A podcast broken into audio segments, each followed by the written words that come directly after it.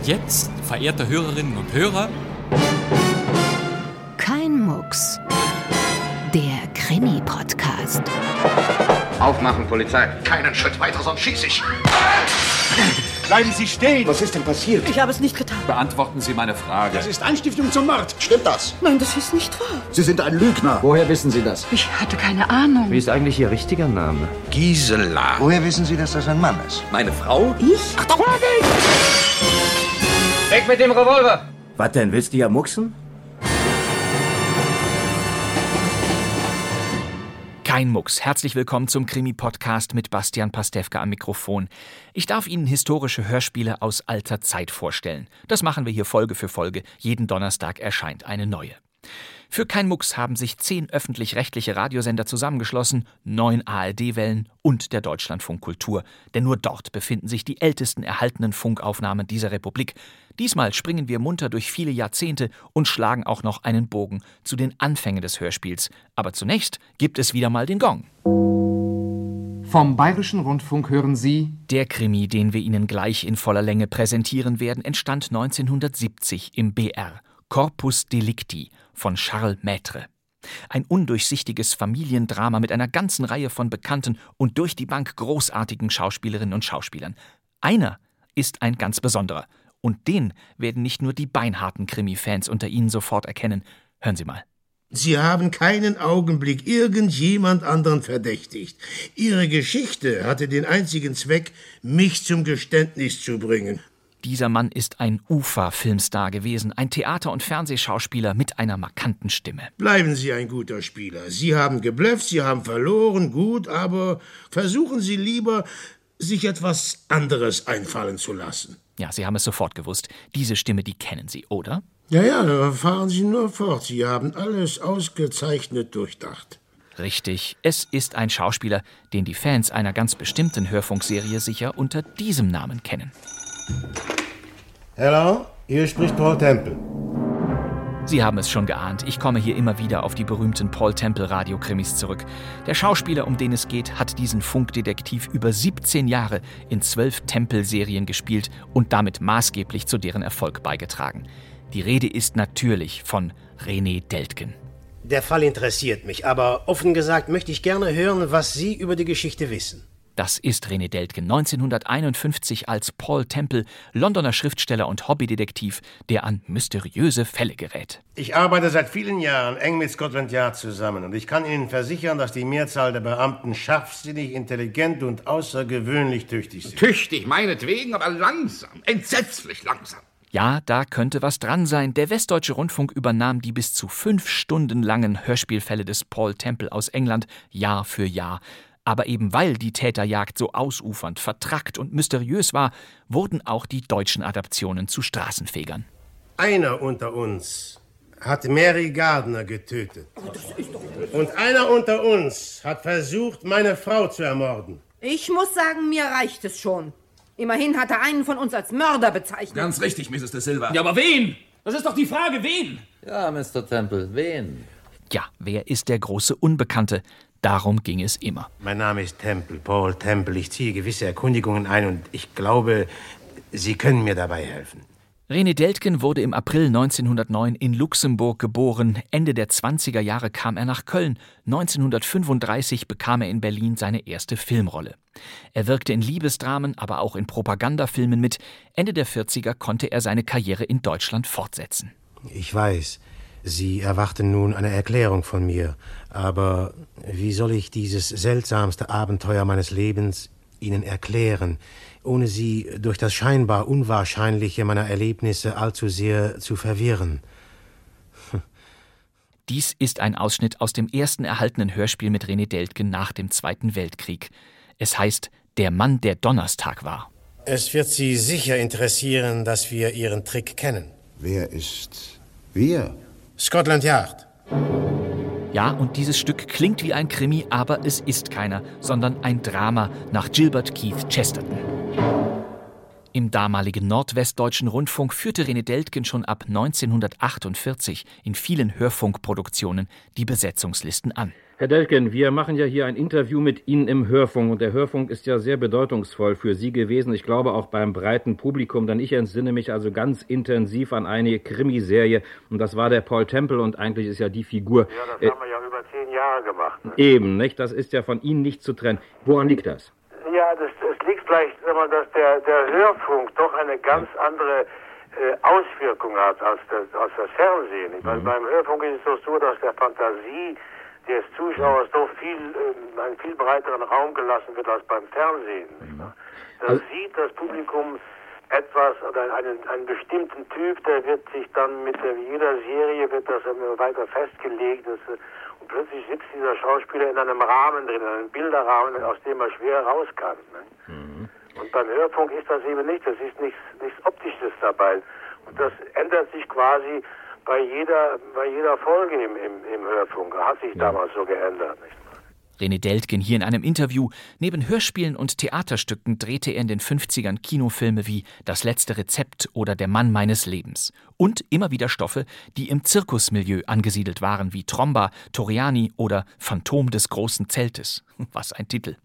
In Fritz Langs 1959er Abenteuerfilmen Der Tiger von Eschnapur und Das indische Grabmal war er zu sehen. Und natürlich in Der Hexer. Ein Kriminalfilm von 1964. Der Hexer. Der Hexer? Ja, der Hexer. Und der Hexer pflegt Fälle, die ihn interessieren, auf seine Weise zu lösen. Rücksichten nimmt er dabei keine. Der Hexer und Neues vom Hexer. Zweimal tauchte René Deltgen in der langlebigen Edgar Wallace Kinoserie auf. Ich kann Ihnen hier aber nur Clips mit Heinz Drache, Siegfried Schürenberg und Joachim Fuchsberger anbieten, denn Deltgen spielte im Hexer eine geheimnisvolle, nahezu stumme Rolle. Aber einen Namen wird er doch haben.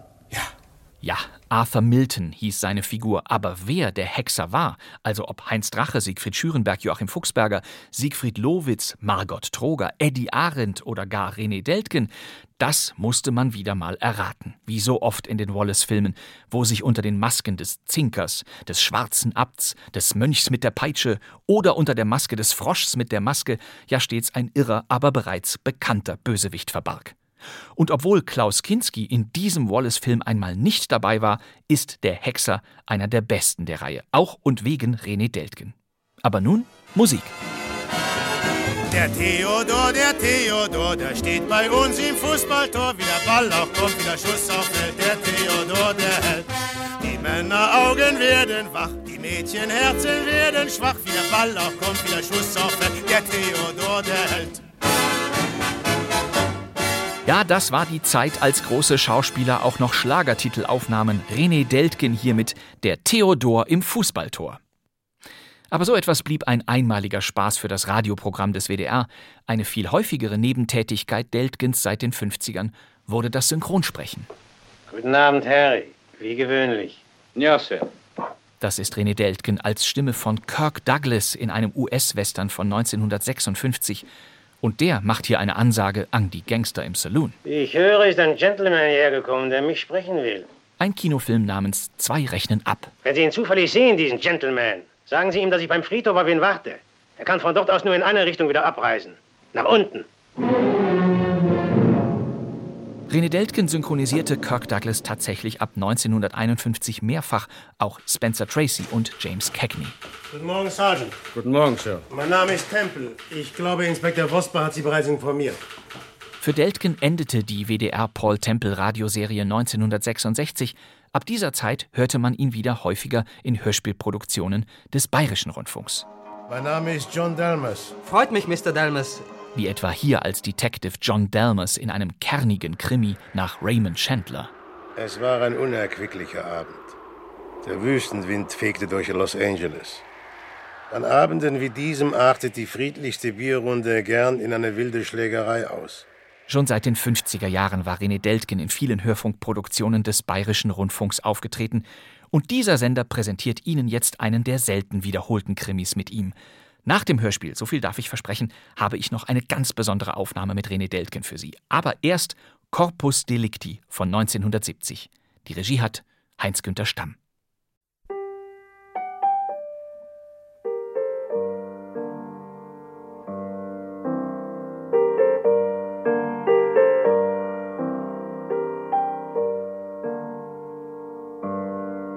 Corpus Delicti.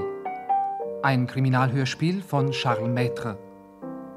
In den Hauptrollen René Deltgen, Hilde Weißner, Rosemarie Fendel, Klaus Höhne, Monika Peitsch, Gerd Vespermann und Horst Sachtleben.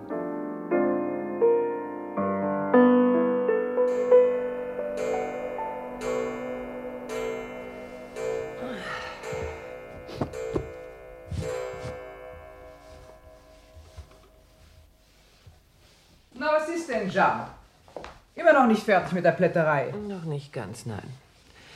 Es war eine ganze Menge, weißt du? Ja, natürlich. Schließlich wird man noch zu hören bekommen, dass du das reinste Arbeitstier bist. Also beeil dich, dass du endlich fertig wirst und mach das Abendessen. Ich habe Migräne, ich gehe nach oben. Muss ich mir etwas hinlegen. Sofort, Mart. Ich mach auf. Guten Abend. Ach, Mademoiselle Evelyn. Hast du auf die Uhr gesehen? Ich hatte eine Panne mit meinem Fahrrad und bin den ganzen Weg zu Fuß gegangen. So. Also los, zieh dich aus und geh deiner Mutter helfen. Sie wird mal wieder mit der Wäsche nicht fertig. Wie üblich. Ich weiß nicht, was mich Hör zurückhält. auf, Hier. ich bitte dich, das hat doch keinen Zweck. Guten Abend, mein Kind. Guten Abend, Mama. Hat es mit deiner Arbeit geklappt? Hast du einen guten Tag gehabt? Besser als gut. Den schönsten seit langem. Ich erzähl's dir später. Wo ist Onkel Eduard? Tja, wo soll er denn sein? Oben in seinem Zimmer natürlich. Vergraben in seinen Büchern. Ich geh mal rauf. Ach, nein, Tante Mart sagte ja, ich soll dir helfen. Nicht mehr nötig, geh nur zu Onkel Eduard. Bis nachher. Bis nachher, Mama.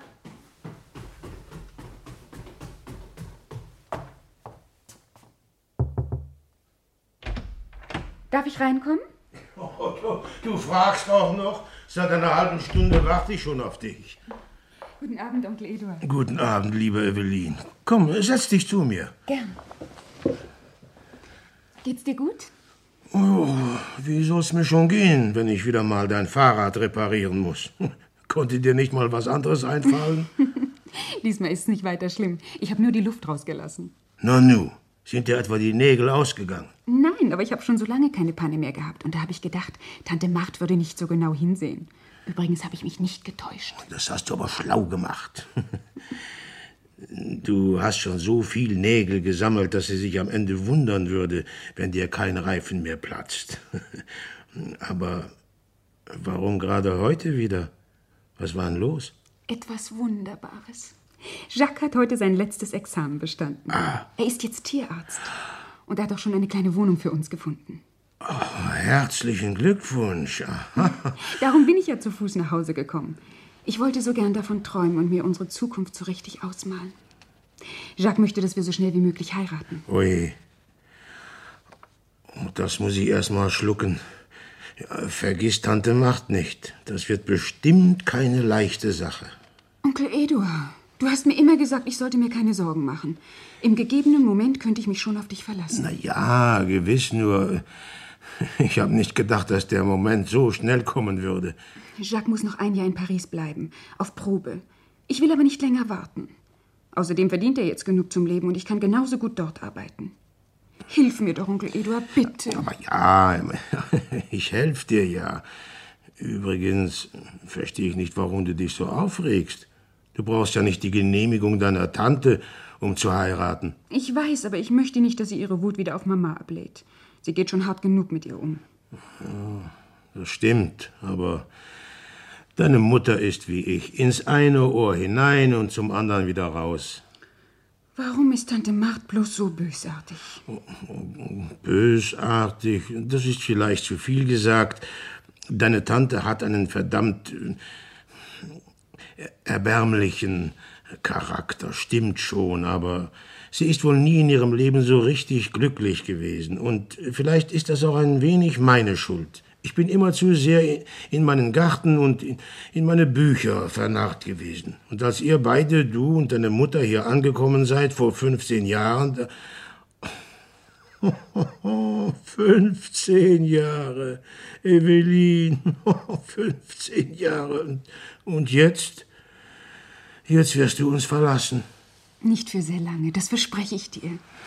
Jacques will nicht so ein, so ein Salontierarzt werden. Sobald er seine Probezeit hinter sich hat, gehen wir wieder weg von Paris und, und suchen uns hier in der Gegend etwas. Also schön. Dann werde ich mit Tante Macht sprechen und, da du es so eilig hast, noch heute Abend. Danke, Onkel Eduard.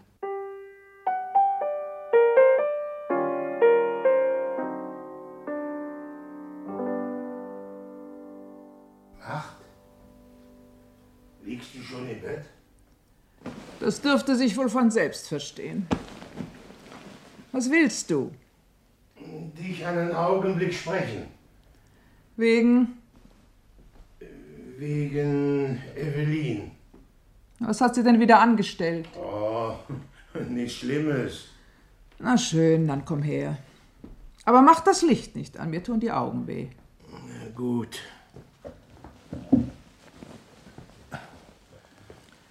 Also fang schon an, was gibt's denn so Dringendes? Ja, es handelt sich um, um einen Plan. Ja, ja, über den sie selbst nicht wagt, mit mir zu sprechen, natürlich. Sie würde sicher gerne versuchen, aber du lässt sie ja nie zu Worte kommen. Ja, sie ist wirklich zu bedauern. Also, was für einen Plan? Kannst du dich an Jacques Loubet erinnern? Den früheren Schulfreund von Evelyn. Den kleinen, mickrigen Fürsorgezögling? Richtig, den kleinen, mickrigen Fürsorgezögling. Nur, dass er inzwischen ein stattlicher junger Mann und Tierarzt geworden ist. Na und? Nun, seit drei Jahren lebt er in Paris und studierte dort. Aber Aber in den Sommerferien ist er regelmäßig hierher gekommen und seit zwei Jahren hauptsächlich wegen Evelyn. soll das heißen, dass Evelyn seit zwei Jahren mit diesem Kerl verkehrt und das hinter meinem Rücken? Hinter deinem Rücken. Sie haben sich außerhalb unseres Hauses getroffen und das wohl nicht ohne Grund. Wenn ich dir heute davon erzähle, dann weil Weil was? der junge Mann hat sein Studium abgeschlossen, er ist jetzt in der Lage, sich selbstständig zu machen und und und also äh, kurz gesagt, er hat den Wunsch, Evelyn zu heiraten. Darum geht es. Mach Licht.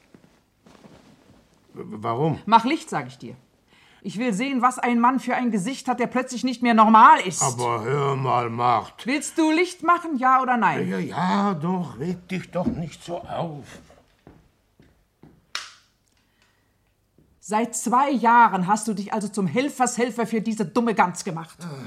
Und du hast dir wohl auch noch eingebildet, dass du nur das Wort Heirat auszusprechen brauchst, um mich herumzukriegen. Wie? Oh, hör doch mal, Macht. Oh, wenn ich daran denke, dass das nun schon 15 Jahre so geht.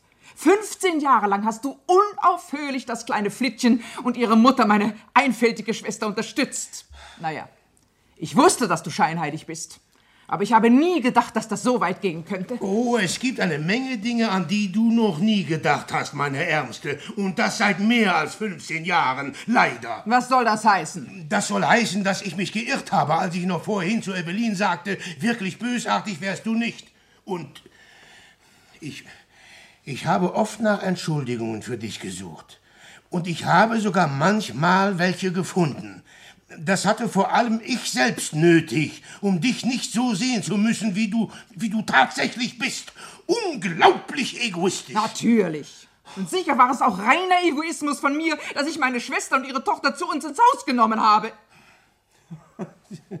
Jeanne arbeitet für drei und sie kostet weniger als eine Hausangestellte. Wenn man das einmal aufrechnen wollte, würdest du dabei sehr gut abschneiden. Wirklich? Dann rechnen wir mal miteinander auf. Und zwar gleich morgen früh. Nur, ich warne dich. Es könnte sehr gut das letzte Mal sein.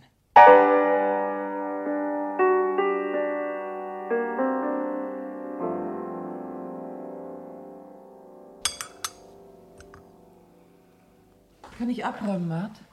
Nein, jetzt nicht. Ich habe mit euch zu reden. Wo ist Evelyn? Ich glaube im Garten. Ha, wieder einmal beim Zeitvertrödeln. Also geh schon und hol sie. Ja, ist ja gut, Mart. Was hast du vor? Was willst du ihr sagen? Ich werde sie vor die Wahl stellen. Und ich rate dir, dich nicht einzumischen. Mademoiselle will heiraten, also muss sie auch in der Lage sein, ihre Entscheidungen selbst zu treffen. Wovon redest du eigentlich? Du erfährst es gleich zusammen mit ihr. Jedem seine kleinen Geheimnisse. Also versuche wenigstens ruhig mit ihr zu sprechen. Ich bitte dich. Oh, wenn weiter nichts ist, da sei ganz beruhigt. Ich bin friedlich und habe nicht die Absicht zu streiten. Mademoiselle trifft ihre Wahl und damit basta.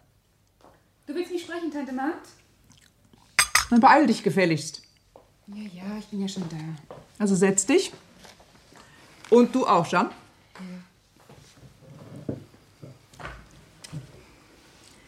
Dein Onkel hat mir gestern Abend anvertraut, dass du zu heiraten wünschst. Ich persönlich und wenn deine Mutter einverstanden ist, sehe nichts, was dagegen spricht. Wirklich nicht? Die einzige Frage, die sich stellt, ist, wen du heiraten wirst. Ich verstehe nicht. Nein. Aber das ist doch klar. Dank deiner Geheimniskrämerei hast du den Vorzug, zwischen zwei Verlobten zu wählen. Zwei Verlobten? Ganz recht. Leon Richard, der Warenhausbesitzer, hat für seinen Sohn bei mir um deine Hand angehalten.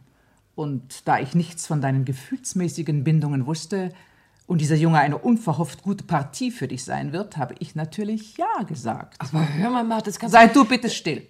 Du kannst deine Meinung sagen, wenn man dich danach fragt. Ich brauche nicht Mama, um dir meine Antwort zu geben. Sie lautet Nein. Jacques liebe ich. Und ihn werde ich heiraten. An deiner Stelle würde ich mir Zeit nehmen, um zu überlegen. Nicht der Mühe wert. Es ist alles überlegt. Ausgezeichnet. In diesem Fall gebe ich euch eine Woche. Deiner Mutter und dir, um eure Sachen zu packen und mein Haus zu verlassen. Aber Mart, Wenn ich recht verstanden habe, verfügt dein Tierarzt über eine Wohnung und er wird bestimmt begeistert sein, euch beide bei sich aufzunehmen. Also diesmal gehst du entschieden zu weit. Das ist doch nicht möglich, Mart. Das kannst du doch nicht Einen machen. Augenblick, ich bin noch nicht fertig. Ich bin am Freitag bei meinem Notar angemeldet. Ich hatte vor, mit ihm über deine Heirat mit dem Sohn von Richard zu sprechen. Nun, ich werde trotzdem hingehen.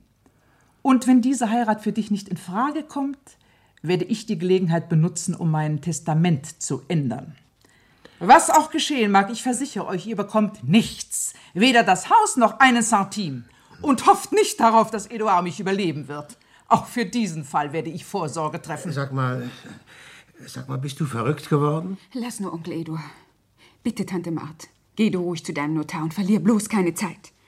Wenn du geglaubt hast, deine Andeutungen von einer Erbschaft würden mich beeinflussen, dann kennst du mich sehr schlecht. Ich werde trotzdem bis Freitag warten. Aber irrt euch nicht, falls jemand anderer Meinung werden sollte. Ich werde es bestimmt nicht sein. Aber Mart, Mart, du kannst doch nicht. Unerhört! Unerhört! Wein nicht, Mama, bitte. Ich werde sofort mit Jacques telefonieren, damit er ein Hotel für uns sucht. In zwei Tagen sind wir von hier fort. Augenblick, Augenblick, Evelyn. Lass uns erst mal überlegen.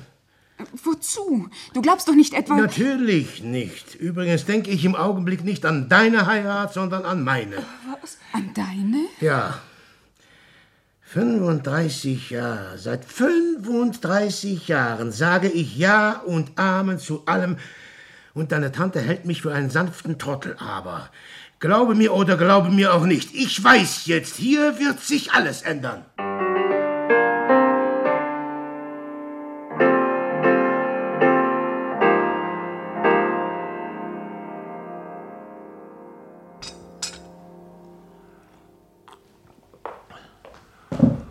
Guten Morgen, Onkel Eduard. Guten Morgen. Na, Evelyn? Gut geschlafen? Ja, sehr gut. Jetzt, wo wir bald abreisen, fühle ich mich bedeutend ruhiger. Wie schön. Ja, ich, ich habe sehr schlecht geschlafen. Wenn ich es auch nicht gerade bedauere. Ich habe nämlich die halbe Nacht mit Nachdenken verbracht und ich habe einen Entschluss gefasst. Ich, ich gehe mit euch fort.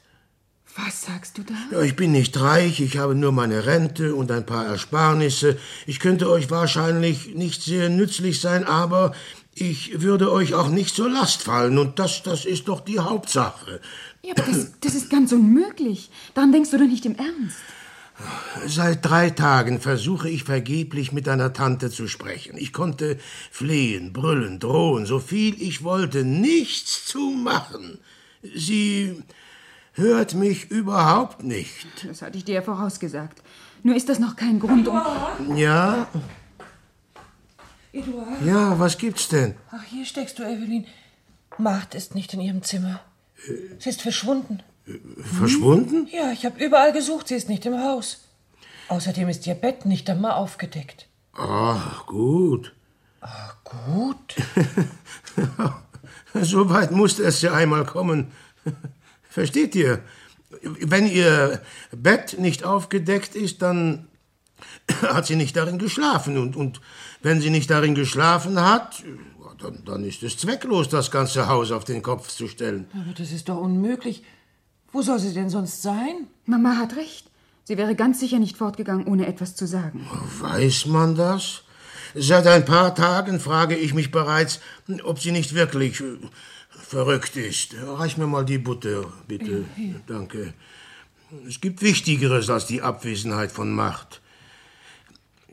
Ich gehe mit euch fort, meine gute Jeanne. Was? Wohin denn? Ja, wieso wohin denn? Nach Paris, verdammt nochmal. Ich werde mein Junggesellenleben wieder aufnehmen. Ach, Eduard, soll das ein Witz sein? Ich bitte dich, Onkel Eduard. Tante Marts Verschwinden macht mir Sorgen. Was soll das bedeuten? Wie soll ich das wissen? Deine Tante muss sehr früh fortgegangen sein. Und sie wird noch vorher ihr Bett gemacht haben. Das ist alles. Oh, aber seit 15 Jahren, solange ich hier bin, hat Mart ihr Bett noch nie allein gemacht. Außerdem würde es mich wundern, wenn sie mit nackten Füßen und im Nachthemd das Haus verlassen hat. Wie kommst du darauf? In ihrem Kleiderschrank fehlt nichts. Weder ein Kleid noch ein paar Schuhe. Ah, ja. Jetzt fängt's tatsächlich an, ernst zu werden. Ich werde mal. Ich mach schon auf. Guten Tag, mein Liebling. Jacques, was machst du denn hier? Ich komme dich abholen, deine Mutter und dich. Oh, Jacques. Du siehst, meine gute Jeanne, der Himmel hält seine schützende Hand über die Verliebten. Die Anwesenheit von Marthe hätte dieses Wiedersehen doch nur verdorben. Du kannst ruhig reinkommen, Jacques. Meine Tante ist nicht da. Dann werde ich auf Sie warten. Ich möchte unbedingt mit ihr reden. Äh, guten Tag, Madame. Guten Tag, Monsieur Moreau. Guten Tag, freut mich, Sie wiederzusehen. Guten Tag, Monsieur Lobé. Entschuldigen Sie bitte, dass ich hier so hereinplatze. Ich bin mit dem Auto gekommen. Was denn für ein Auto? Ich habe es gemietet, um euch mitzunehmen. Ich habe gedacht, es wäre bequemer als mit dem Zug. Wann bist du denn in Paris losgefahren? Heute Morgen um vier. Ich bin gerade angekommen. Leider geraten Sie hier in eine scheußliche Situation. Meine Schwester ist verschwunden. Verschwunden? No, no, no, wir wollen nicht übertreiben. Meine Frau ist aus dem Haus gegangen und hat vergessen, uns etwas davon zu sagen. Das, das ist alles. Aber das, das sollte Sie nicht daran hindern, ein gutes Frühstück zu sich zu nehmen. Wenn man die halbe Nacht gefahren ist, dann hat man doch sicher Appetit. Ja, danke, Monsieur Moreau.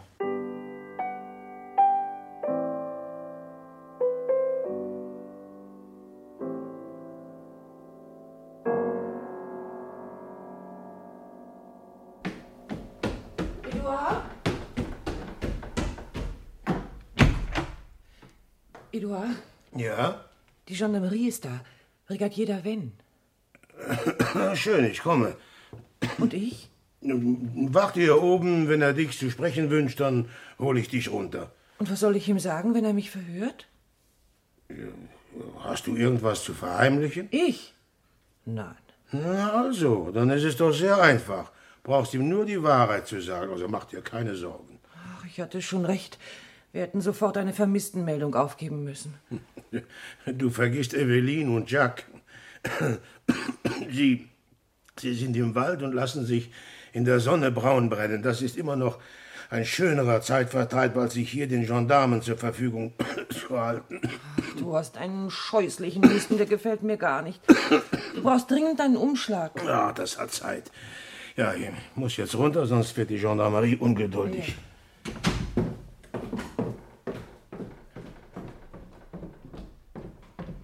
Ah, guten Tag, Brigadier. Guten Tag, Monsieur Moreau. Na, was führt Sie zu mir? Sie brauchen wohl einen kleinen Ratschlag für Ihre Rosenstöcke, wa? Nein, heute nicht. Äh, ich, äh, ich bin dienstlich hier. Ach so. Ja, dann, setzen Sie sich. Was, äh, was kann ich Ihnen anbieten? Danke, nichts. Ich, äh, ich habe es etwas eilig. Ja, dann, also dann los, ich bin ganz Ohr. Äh, Monsieur Moreau, es handelt sich um Ihre Frau. Ist sie. äh, Ist sie da? Nein, im Augenblick nicht. Aber Sie wissen, wo sie ist. Sagen wir, hm, ich rechne damit, es bald zu wissen. Meine Frau hat es mit dem Schreiben nie so eilig gehabt. Ah, ja. Na gut. Ist sie auf Reisen? Kann sein. Was heißt das, kann sein? Ja, ich, ich könnte nicht beschwören, ob sie in diesem Augenblick gerade reist. Ja, könnte doch sein, dass sie irgendwo Halt gemacht hat. Monsieur Moreau, ich. Naja. Ihre Frau hatte eine Verabredung mit äh, Monsieur Noiret, ihrem Notar. Sie ist nicht hingegangen. Und Sie haben Noiret, als er sie anrief, zur Antwort gegeben, sie wäre fortgegangen, ohne eine Anschrift zu hinterlassen. Ja. Ja, ja, das, das, das ist richtig. Ja, sie ist fortgegangen, ohne jemandem Bescheid zu sagen, und wir sind bis zu diesem Augenblick ohne Nachricht. Mit anderen Worten, sie ist verschwunden. Oh, verschwunden. Also, Sie gehen da ein wenig schnell vor. Meine Frau ist fortgegangen, weiter nichts. Es tut mir leid, Ihnen widersprechen zu müssen, aber für uns ist sie verschwunden. Ja? Warum haben Sie nichts gesagt? Warum haben Sie keine Meldung gemacht? Ja, ich, ich weiß nicht, vielleicht, vielleicht aus Angst. Man, man könnte sie wiederfinden. Was? Was sagen Sie da? Meine Frau hat den Wunsch gehabt, wegzugehen. Und ich wünsche ihr alles Gute. Sie soll nur bleiben, wo sie ist. Seit drei Tagen herrscht eine wunderbare Ruhe hier im Hause. Also, Monsieur Moreau, ich muss. Sie werden sich einen Haufen Unannehmlichkeiten auf den Hals laden. Man wird Sie verdächtigen. Mich? Warum? Man wird wahrscheinlich das Schlimmste annehmen. Was kann ich dagegen tun?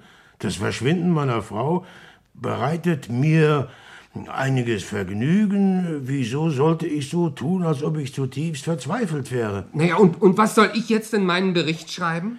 Dass Sie ganz froh sind so und Ihnen durchaus nichts daran liegt, dass man sie Ihnen zurückbringt? Also, schreiben Sie, was Sie wollen, mir ist das vollkommen gleichgültig. Also, Monsieur Moreau, das Ganze ist recht bedenklich. Sie sind ein angesehener Mann, alle Welt mag Sie sehr gern, aber, aber das ist kein Grund. Wenn ich berichte, was Sie mir eben gesagt haben, dann wird Ihnen sehr bald ein Kriminalkommissar im Nacken sitzen. Man, man, man wird ja sehen. Schreiben Sie Ihren Bericht und machen Sie sich um mich keine Sorgen. Ich bin mit meinem Gewissen im Reinen und das ist bei weitem das Wichtigste. Lassen Sie Ihren Kommissar ruhig kommen.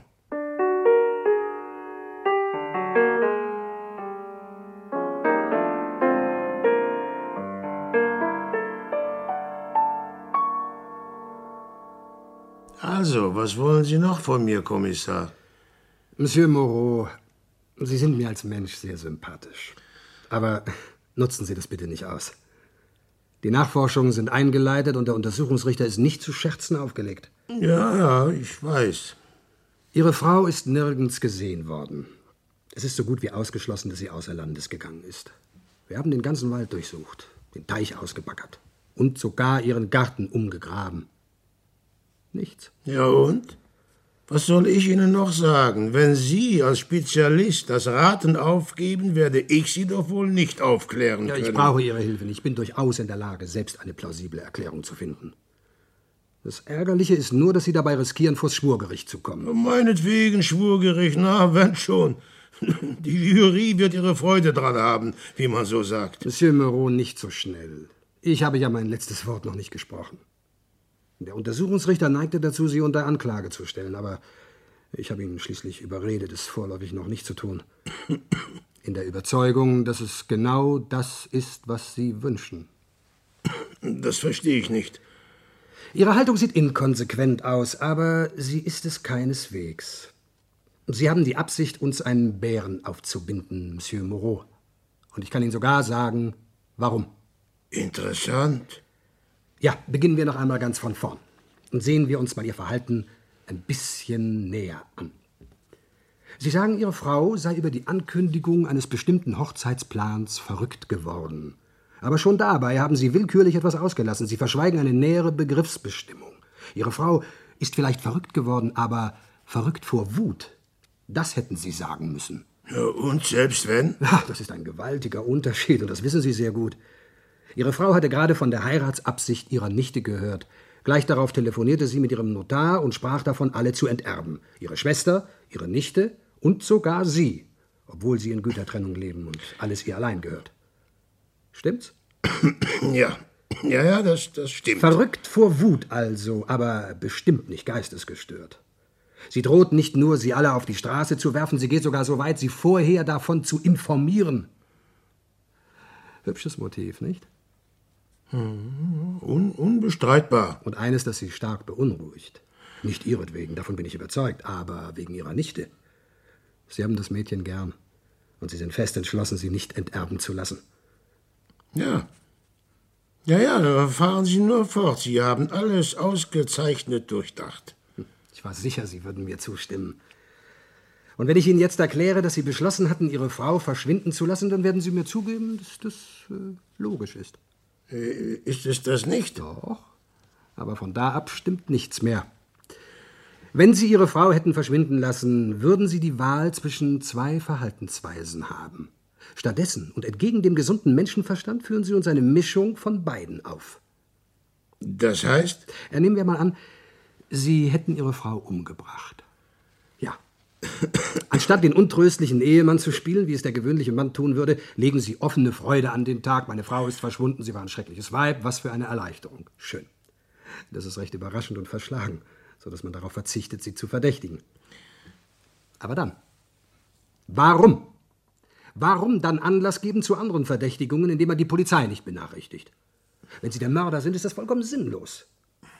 Schlussfolgerung, Sie sind nicht der Mörder und wir verstehen noch weniger, warum Sie die Polizei nicht verständigt haben. Hm, Ja, das, das scheint ein Widerspruch zu sein, tatsächlich. Dem Anschein nach, ja, aber auch nur dem Anschein nach.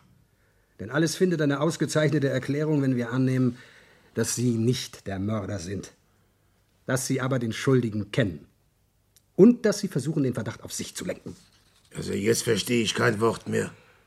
Monsieur Jacques Loubet, der Verlobte Ihrer Nichte, behauptet, hier am selben Morgen angekommen zu sein, an dem Ihre Frau verschwunden war. Wieso, wieso behauptet? Ja, weil er es nicht beweisen kann. Ebenso wenig wie er beweisen kann, dass er um 4 Uhr früh von Paris abgefahren ist. Er hatte bereits am Abend zuvor ein Auto gemietet und niemand hatte ihn seitdem gesehen. Er konnte also sehr gut mitten in der Nacht hier angekommen sein. Aber das, das, das ist doch lächerlich. Sie wollen mir doch nicht weismachen, dass Sie den jungen Mann ernsthaft verdächtigen. Und warum nicht? Dann würde nämlich alles gut zusammenpassen. Drei Tage zuvor hatte ihre Nichte mit ihm telefoniert und ihm mitgeteilt, dass ihre Frau opponiert, dass sie mit Enterbung droht und sich mit ihrem Notar verabredet hat. Er hat also 48 Stunden Zeit gehabt, um einen Plan auszuhecken und in die Tat umzusetzen. Was reichlich genügt.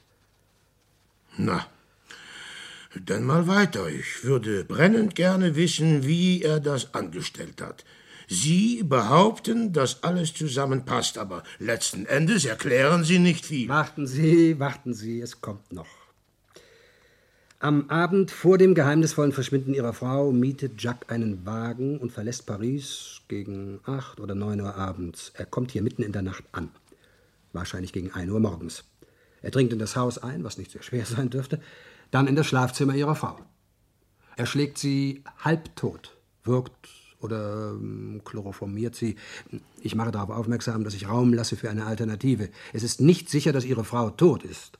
Loubet kann sie durchaus irgendwo widerrechtlich eingesperrt halten. Oh, das, das ist doch kindisch. Das ist keine Hypothese mehr. Das ist ein Zeitungsroman. Lassen Sie mich ausreden. Nachdem ihre Frau einmal unschädlich gemacht ist, bringt Loubet ihr Bett sorgfältig wieder in Ordnung, was eine ausgezeichnete Idee ist. Begeht aber den Fehler, sein Opfer ohne Kleidung mitzunehmen.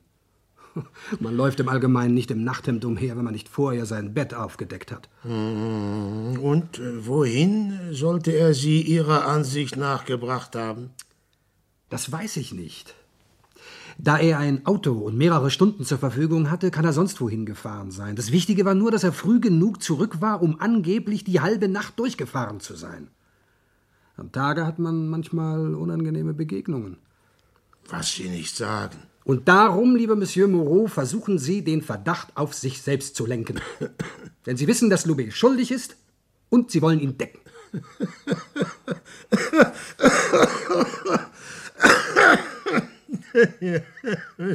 Sie, Sie haben recht, ja, alles fügt sich wunderbar ineinander. Ich bewundere Ihre Fantasie, Kommissar. Ich gehe sogar noch weiter, sehen Sie. Ihre Hypothese ist so perfekt, dass man sich fragt, warum Sie nicht daran glauben. Was soll das heißen?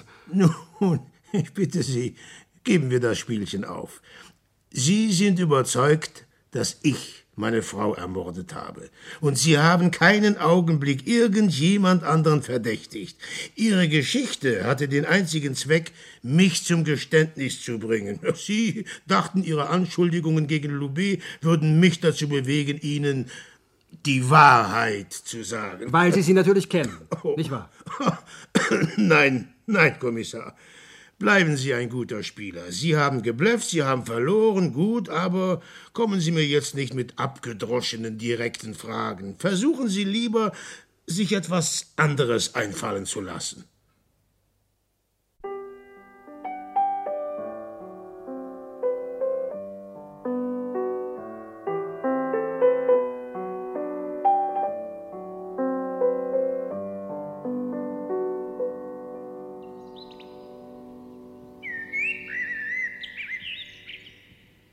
Denkst du?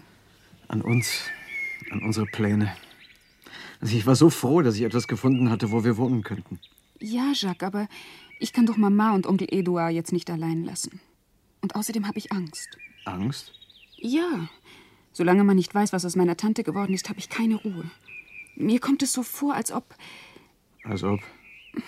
Ich weiß nicht, als, als ob sie sich irgendwo versteckt hält und als ob sie nur auf den richtigen Moment wartet, um über uns herzufallen. Aber Evelyn, das ist doch nicht dein Ernst. Doch, du kanntest sie zu wenig, um das zu beurteilen. Sie war zu allem fähig. Du behauptest, du hast Angst und du sprichst über sie, als ob sie tot wäre, deine Tante. Das müsste man doch erst einmal wissen. Ja, man müsste es wissen. Soll die Polizei doch endlich etwas unternehmen. Du bist ungerecht. Sie hat ihr Möglichstes getan. Und übrigens, Ja?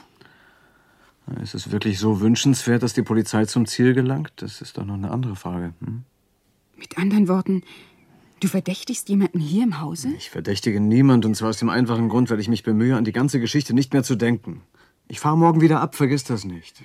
Entschuldige, aber ich kann mir nicht helfen. Ich, ich grüble die ganze Zeit darüber nach. Hör zu, Liebling. Ich wollte eigentlich jetzt nicht davon sprechen, aber ich, äh, ich habe ein Gesuch eingereicht, um mein Probejahr hier ganz in der Nähe abzumachen. Jacques, ich begreife nicht. Wann hast du es denn eingereicht? Dein Gesuch? Na, es ist schon einige Zeit her, aber das Amt hat mir erst jetzt geantwortet. Wenn ich hier in der Gegend arbeiten würde, könnten wir so schnell wie möglich heiraten und vielleicht sogar hier wohnen. Hier? In diesem Haus? Warum nicht? Onkel Eduard und deine Mutter wären sicher sehr glücklich darüber, dich bei sich zu behalten. Und Tante Mart, was ist mit der? Mag sein, dass ich von ihr in der Vergangenheit spreche. Aber wenn man dich hört, Jacques, möchte man meinen, sie läge schon unter der Erde. Ja, das glaube ich auch. Ich kann dir nicht sagen, warum, aber ich bin überzeugt, wir bekommen sie nie mehr zu sehen.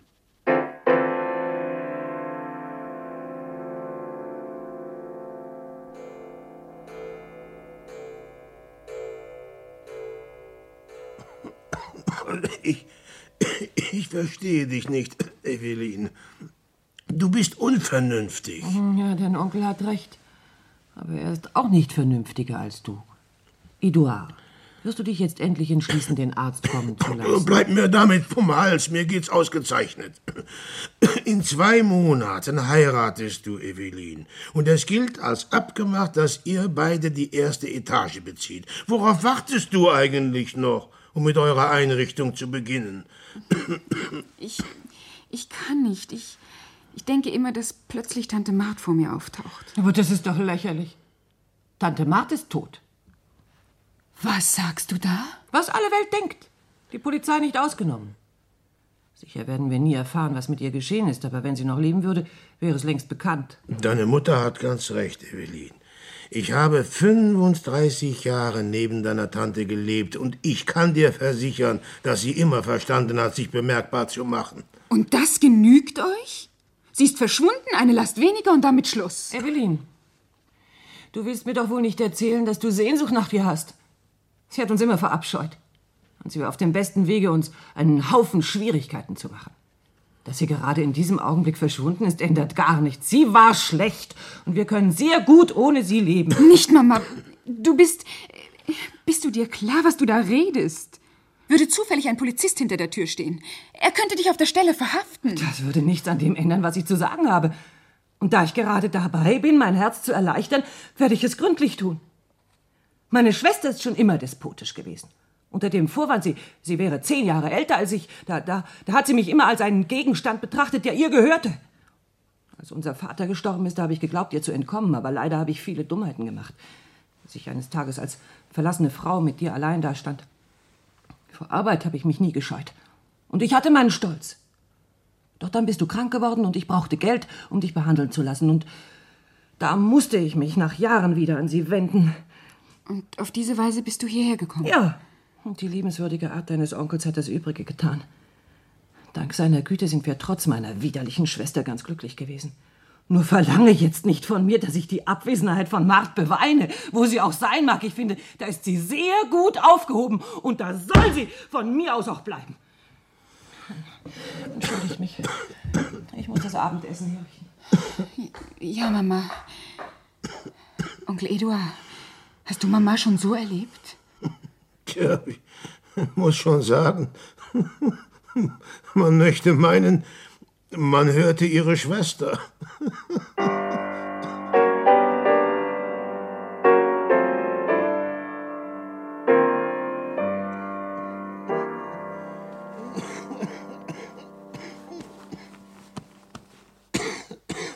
Eduard?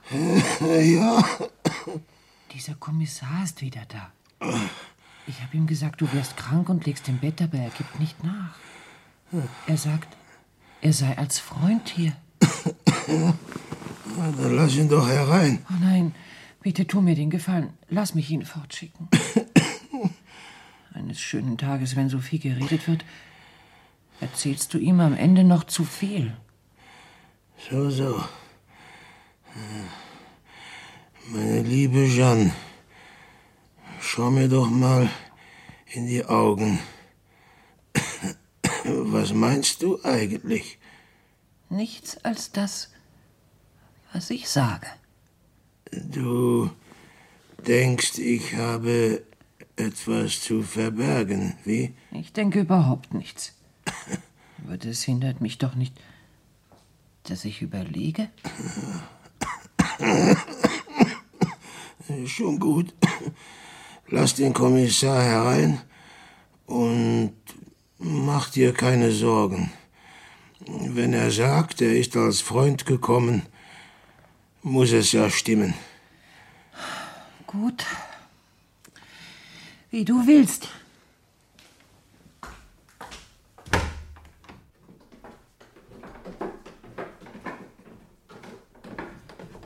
Sie können raufgehen, Kommissar.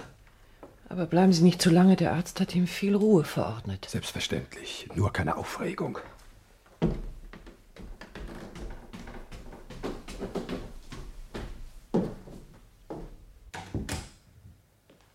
Na, mein Lieber, wo fehlt's uns denn?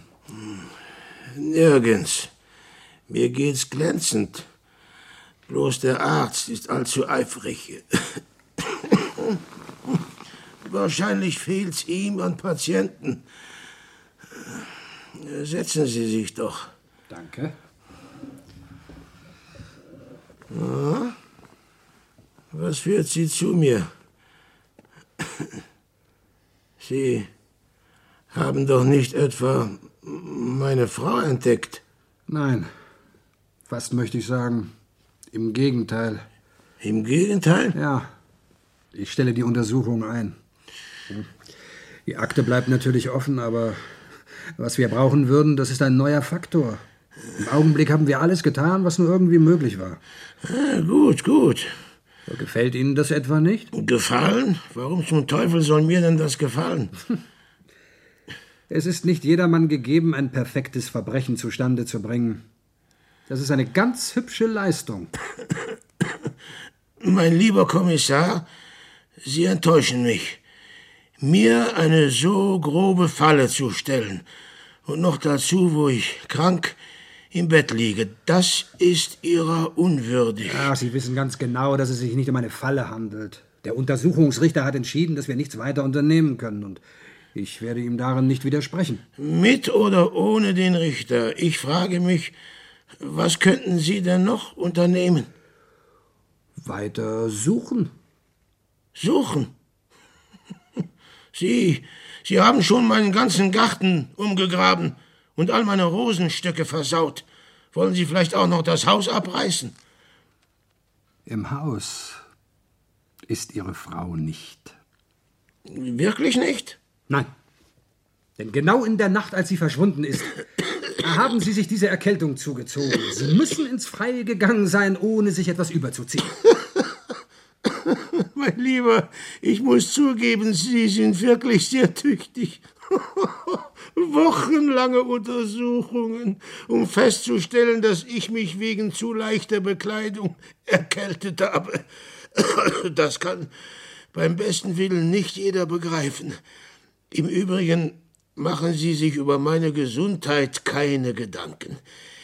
In zwei Wochen heiratet Evelyn und Sie können Gift darauf nehmen, dass ich dabei bin.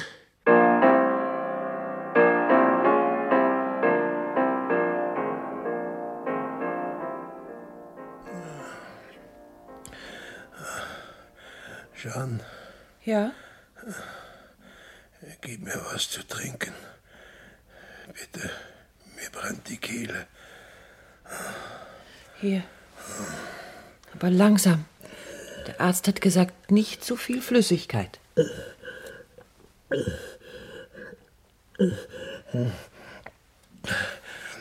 Danke. Du bist ein Engel, meine gute Jeanne. Ich hätte besser dich heiraten sollen. Wenn du jetzt auch noch anfängst zu fantasieren, dann hole ich sofort den Arzt. Oh, Jeanne, es ist dumm von mir, aber ich. Ich frage mich, ob ich wirklich durchhalten werde, bis die Kinder wieder da sind. Wann wollten Sie denn zurückkommen? Bald. In ein paar Tagen. Versprich mir, dass, dass du sie nicht bitten wirst, früher zurückzukommen. Das, das ist sehr wichtig für die Ehe. So eine richtige Hochzeitsreise. Ja, ja, ja, ja, sei unbesorgt. Du wirst gesund sein, wenn sie wiederkommen. Vorausgesetzt, du. Oh, das Telefon. Ich gehe schnell runter. Verhalt dich ruhig, ich bin gleich wieder da.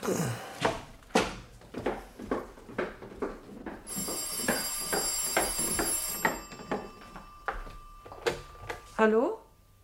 Ah, guten Tag, Kommissar. Oh, schlecht, sehr schlecht. Ja, ich, ich habe die Kinder angerufen. Sie kommen morgen zurück.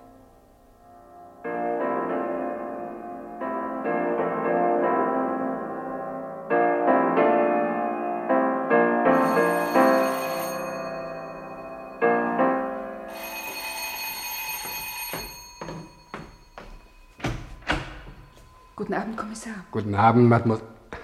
Verzeihung, Madame. Wie geht es Ihrem Onkel? Man weiß nicht. Es, es sieht aus, als ob es ihm viel besser ginge, aber der Arzt sagt, es ginge zu Ende. Er würde möglicherweise die Nacht nicht überleben. Ich weiß, ich habe Dr. Laurent getroffen. Darum bin ich auch gekommen. Evelyn? Guten Abend, Madame. Äh, guten Abend. Hören Sie, Kommissar, Der Pfarrer ist heute hier gewesen und hat mir gesagt, ich könnte beruhigt sein. Eduard würde in Frieden mit Gott sterben. Vielleicht sollten Sie nicht. Nicht anspruchsvoller sein als der liebe Gott und der Pfarrer zusammen. Meinen Sie das? Ja, genau das. Es hat vielleicht nichts auf sich, aber. Entschuldigen Sie bitte, dass ich unterbreche, aber Onkel Eduard verlangt, den Kommissar zu sprechen. Äh, Gehen Sie nach oben, er wartet auf Sie. Ja, danke.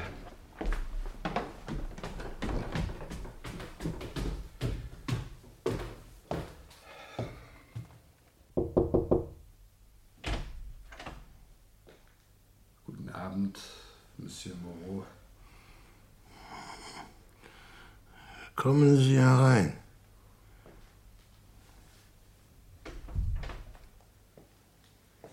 Es geht Ihnen besser, sagt man mir.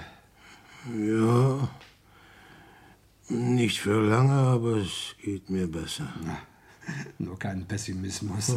Das ist kein Pessimismus. Ich sage das ganz einfach deshalb, weil Dr. Laurent mit Stentor Stimme geflüstert hat, geben Sie ihm, was er haben möchte, es geht zu Ende. Ich habe es lange vor ihm gewusst, aber ich habe die Gelegenheit benutzt, um ein bisschen Cognac zu verlangen.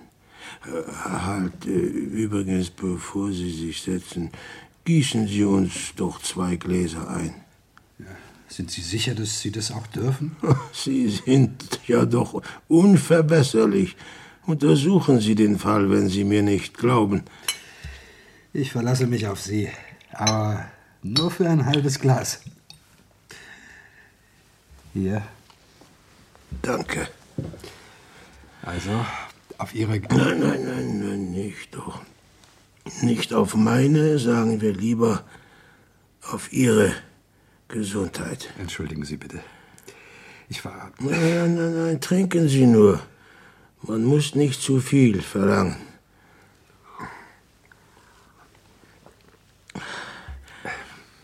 Ich habe die beiden Kinder verheiratet. Ihre Zukunft ist gesichert. Ich kann beruhigt fortgehen. Und dann. Ja, Monsieur Moreau? Ich will die Zeit, die mir noch bleibt, nicht damit vergeuden, mich selbst zu beweinen. Ich möchte lieber Erinnerungen wachrufen. Gut, einverstanden. Aber fangen Sie damit nicht etwas zu früh an? Nein, Kommissar. Ach, hören Sie auf, mich Kommissar zu nennen. Ich bin nicht als Polizist hier. Nicht als Polizist, aber das können Sie mir doch nicht antun. Ich habe mir doch noch eine hübsche kleine Überraschung für Sie aufgehoben. Ja, morgen, spätestens übermorgen. Lassen wir das. Liegt Ihnen wirklich so viel daran, dass wir jetzt davon sprechen? Natürlich liegt mir daran. Wenn ich Ihnen gewisse Dinge nicht jetzt sage, werden Sie sie nie erfahren. Ich weiß, Sie sind überzeugt, dass ich meine Frau habe verschwinden lassen. Und nun denken Sie natürlich, ich müsste irgendeinen aufschlussreichen Brief posthum hinterlassen. Sie irren sich, mein Lieber. Ich irre mich? Ja. Wenn ich erst die Augen geschlossen habe, werden Sie nichts mehr von mir erfahren. Nicht ein Wort. Ich glaube Ihnen nicht. Ich weiß, dass Sie zum Notar gegangen sind. Ja, ja, ich bin zum Notar gegangen, aber lediglich, um mich über den Artikel 727 zu informieren. Niemand ist erbberechtigt der, etc., etc. Meine Frau hatte ein Testament zu meinen Gunsten gemacht, und ich fragte mich, wenn ich nicht der Erbe bin, dann wird es Jeanne sein und ihre Tochter. Aber Ihre Frau hatte doch die Absicht, alle zu enterben. Ja, und, und ob, aber warum glauben Sie denn? Ich, ich hatte sie 35 Jahre lang ertragen. Ich hätte auch noch bis zum Ende durchgehalten, wenn sie nicht gedroht hätte, sich an Evelyn zu rächen, wäre nichts geschehen. Bitte, sprechen Sie weiter. Das ist beinahe wie ein Zufall vor sich gegangen. Plötzlich bat sie mich, ihre Medizin zurechtzumachen. Und da, verstehen Sie, habe ich nicht einen Augenblick gezögert. Ich habe das Glas genommen, ein bisschen Wasser eingefüllt und den ganzen Inhalt ihres Arzneifläschchens hineingegossen. Danach bin ich neben ihr liegen geblieben. Sie ist sehr schnell eingeschlafen und ohne den leisesten Verdacht. Und dann? Das war relativ einfach, wenn es auch mühsam genug war. Die Nacht war recht frisch und wahrscheinlich habe ich mich dabei erkältet.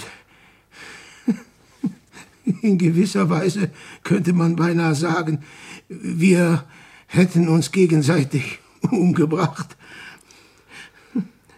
Wo ist sie, Monsieur Moreau?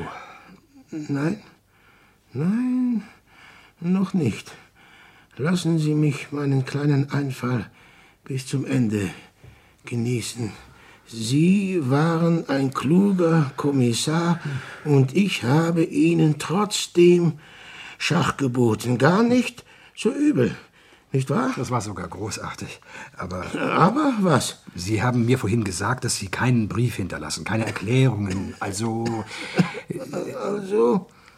Kein Grund zur Sorge, mein Lieber.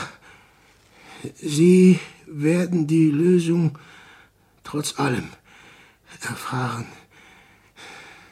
Ich bitte Sie nur, gedulden Sie sich noch etwas. Gerade so lange, bis ich meinerseits verschwunden bin.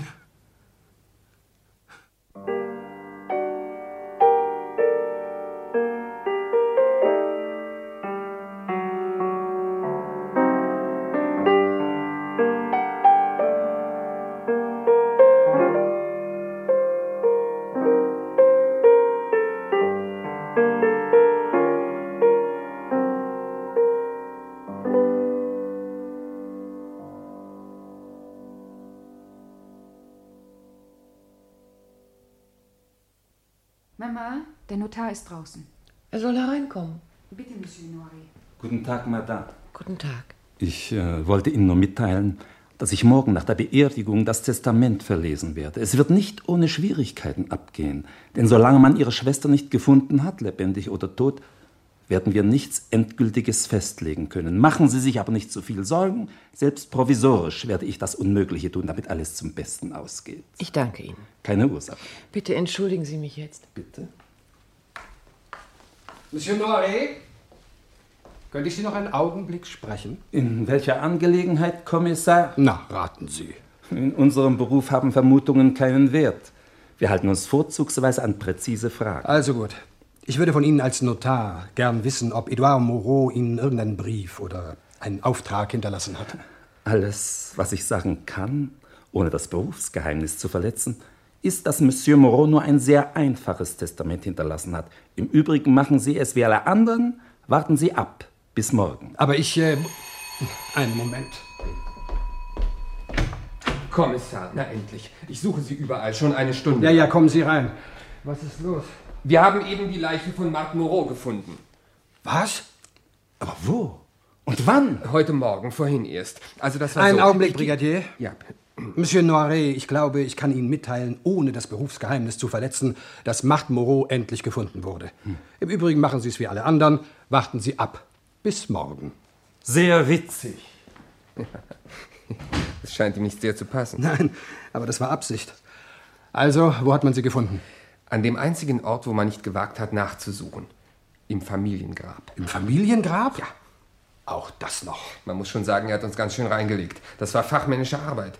Der Alte hat nicht nur die Grabplatte wieder einzementiert, er hat auch noch den frischen Zement mit kleinen Moosstücken belegt. Kein Wunder, dass er dabei krank geworden ist. Er muss die ganze Nacht dazu gebraucht haben. Aber er hatte die Gewissheit, dass man seine Frau erst finden würde, wenn er selbst tot ist. Nicht vorher. Ja, und außerdem gibt es für die Erbfolge jetzt keine Probleme mehr. Mutter und Tochter haben endgültig ihr eigenes Heim. Ja. Ja. Außer vielleicht. Äh, hm, nein, nichts. Ich finde es nur schade, dass der nette alte Monsieur Moreau sich so leichtsinnig erkältet hat. Und wenn er schon sowas macht, hätte er sich auch ein bisschen wärmer anziehen können.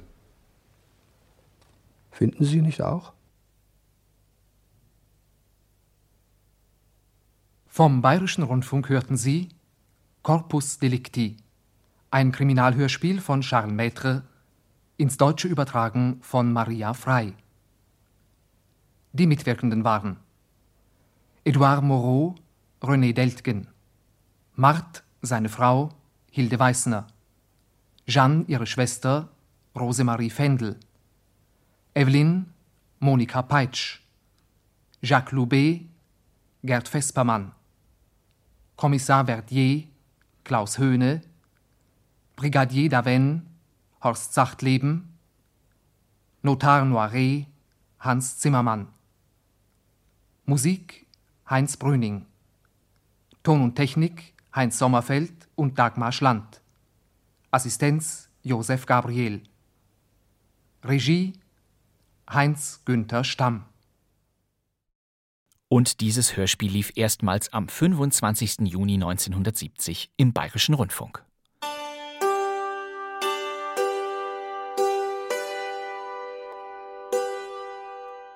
Für René Deltgen, der hier den Edouard Moreau spielte, war Corpus Delicti der vorletzte Krimi, den er für den Bayerischen Rundfunk machte. Sieben Jahre später war er dort letztmals zu hören. Guten Abend, Mrs. Manningham. Kommen Sie von der Anstalt? Sind Sie der Arzt? Nein, ich bin Polizeidetektiv. Warum sind Sie hier? Um Ihnen zu helfen. Ein Ausschnitt aus dem Krimi-Klassiker Gaslicht, Deltgen hier wieder mal in seiner Paraderolle. Ich bin Inspektor bei Scotland Yard. In den 1970ern wirkte René Deltgen auch in Fernsehkrimis wie Der Kommissar, Sonderdezernat K1 oder Das Messer mit. Meiner Generation ist er als Alpöhi aus der Heidi-Kinderserie der Schweiz bekannt. Nun aber begann der letzte, ergreifendste Teil meines Abenteuers. 1979 starb René Deltgen. Doch 14 Jahre später gab es eine ungewöhnliche Neuigkeit, die mit ihm zu tun hatte. Es wurde eine Tonaufnahme wiederentdeckt, die als verschollen galt. Ich glaube, ich habe den Boden unter mir verloren, als mein Herz hier vor 300 Menschen zu schlagen begann. Das ist tatsächlich der junge René Deltgen. Und diese Tonaufnahme stammte aus der Pionierzeit des Radios. 1938 entstand eines der ersten Hörspiele der Rundfunkgeschichte, Das tote Herz. Es ist wundervoll, wenn vom Menschen plötzlich alles Nebensächliche abgetan wird und nur noch das letzte Menschliche verbleibt. Das tote Herz mit René Deltgen in der Hauptrolle, aufgenommen vom Deutschlandsender Berlin. Das Publikum hat dieses Stück des Autors Josef Martin Bauer 1938 zum Lieblingshörspiel des Jahres gekürt. Auch oder eben weil ein Geräusch darin auftauchte. Ich weiß nicht, liebe Johanna, ob du dieses Wunderbare auch so fühlst wie ich. Ein pochendes Herz, ein damals noch ungewohnter Effekt, da die Hörspiele dieser Zeit meist ohne Geräusche auskamen. 55 Jahre war diese Aufnahme verschwunden. 1993 kam es zum sogenannten Prager Hörspielfund. In der damaligen Tschechoslowakei tauchten Platten mit vergessenen deutschen Rundfunksendungen aus der Vorkriegszeit auf. Unterhaltungsprogramme, Reden, Konzerte und eben auch Hörspiele wurden von Mitarbeiterinnen und Mitarbeitern des dortigen Rundfunks verwahrt. Die Produktionen waren während des Weltkriegs aus Berlin evakuiert worden, um sie vor der Zerstörung zu retten. Sie haben hier den Ton meines Herzens auf einen schmalen, matt glänzenden Streifen Zelluloid aufgenommen. Und niemand wird diesen Ton je auslöschen. So ungefähr muss man sich das vorstellen. Dezilitfolie und Metallmatrizen waren das Ausgangsmaterial dieses Prager Hörspielfunds. Die Masterplatten bildeten eine Art Negativ und wurden schließlich auf Magnettonbänder umkopiert. Speichermedien der 90er. Und eben weil das tote Herz auf Schallplatte vorlag, durchzieht ein Knistern dieses knapp einstündige Hörspiel.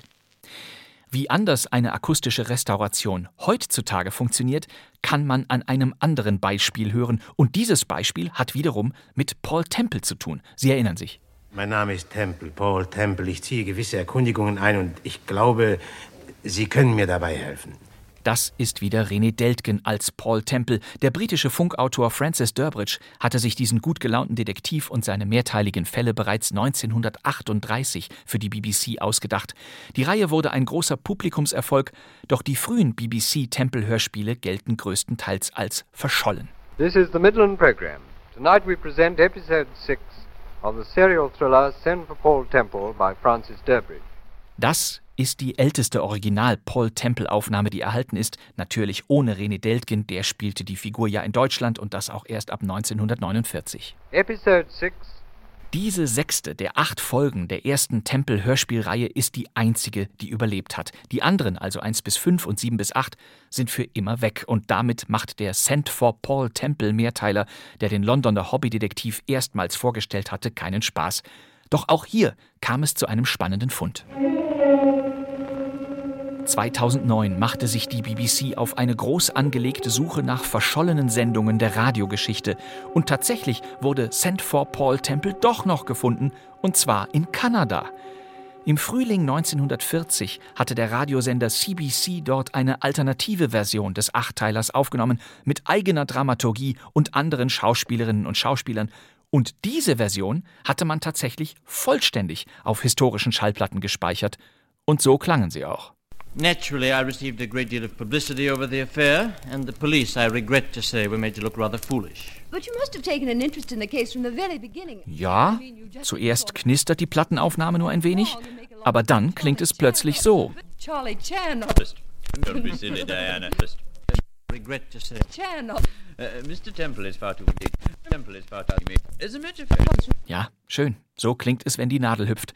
In dieser unhörbaren Qualität fand man diese über 80 Jahre alte Krimi-Aufnahme. Nicht alle acht Folgen von Send for Paul Temple waren so schrecklich kaputt, aber da die Platten schlecht gelagert waren, musste man in einem aufwendigen Verfahren retten, was zu retten war. Nach langwierigem Digitalisieren und akustischem Großreinemachen klang diese Passage nun ein wenig anders. Naturally, I received a great deal of publicity over the affair, and the police, I regret to say, were made to look rather foolish. But you must have taken an interest in the case from the very beginning. I mean, you just didn't sort of, uh, sort of trot along and make a lot of Charlie Chan observations. Don't be silly, Diana. Uh, Mr. Temple is far too modest. As a matter of fact, they arrested a young fellow called Roberts. Yes, Len Roberts. Send for Paul Temple, ein restaurierter achteiliger Unterhaltungskrimi in einer Aufnahme von 1940. Und ich kann es nicht anders sagen, ich finde das total verblüffend, oder? Jetzt aus mit der Fragerei, ja, ganz und gar aus. Und damit sind wir am Ende angekommen. Mit dem Krimi Corpus Delicti erinnerten wir an den Schauspieler René Deltgen. Tja, und wir nehmen Abschied. Wir wünschen Ihnen, dass Sie recht bald mal wieder an den Apparat kommen. Bis dahin, auf Wiederhören.